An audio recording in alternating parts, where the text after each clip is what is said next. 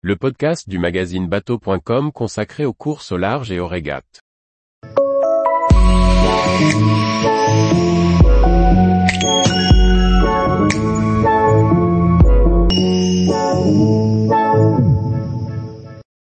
Mini 6.50, une première course mixte imposée pour féminiser la voile.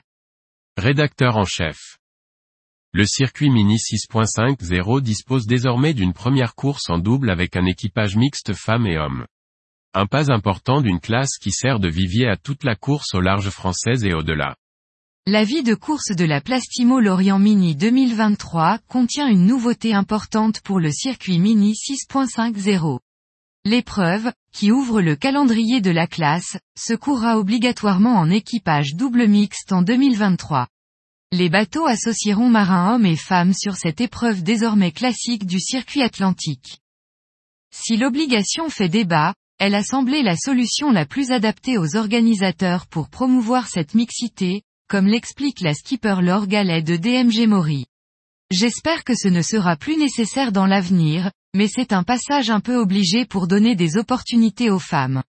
Nous sommes quatre femmes en proto avec de super projets et des bateaux neufs, nous ne sommes pas si loin de la parité sur ce type de projet. Cela montre que nous sommes tout aussi capables de convaincre des sponsors et de nous lancer, avec de bons résultats à la clé.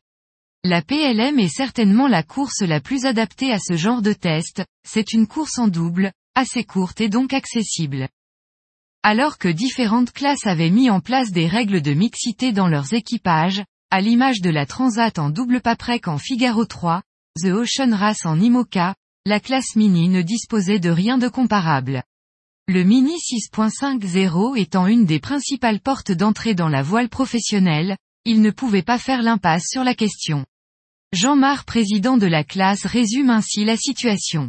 Il est important que la classe Mini joue son rôle de facilitatrice et permette à davantage de femmes d'accéder à notre discipline.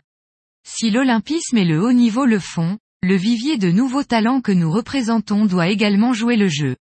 Car si la base n'amène pas suffisamment de navigatrices sur le circuit, l'élite se retrouvera finalement bloquée dans sa démarche.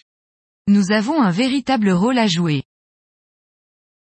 Tous les jours, retrouvez l'actualité nautique sur le site bateau.com. Et n'oubliez pas de laisser 5 étoiles sur votre logiciel de podcast.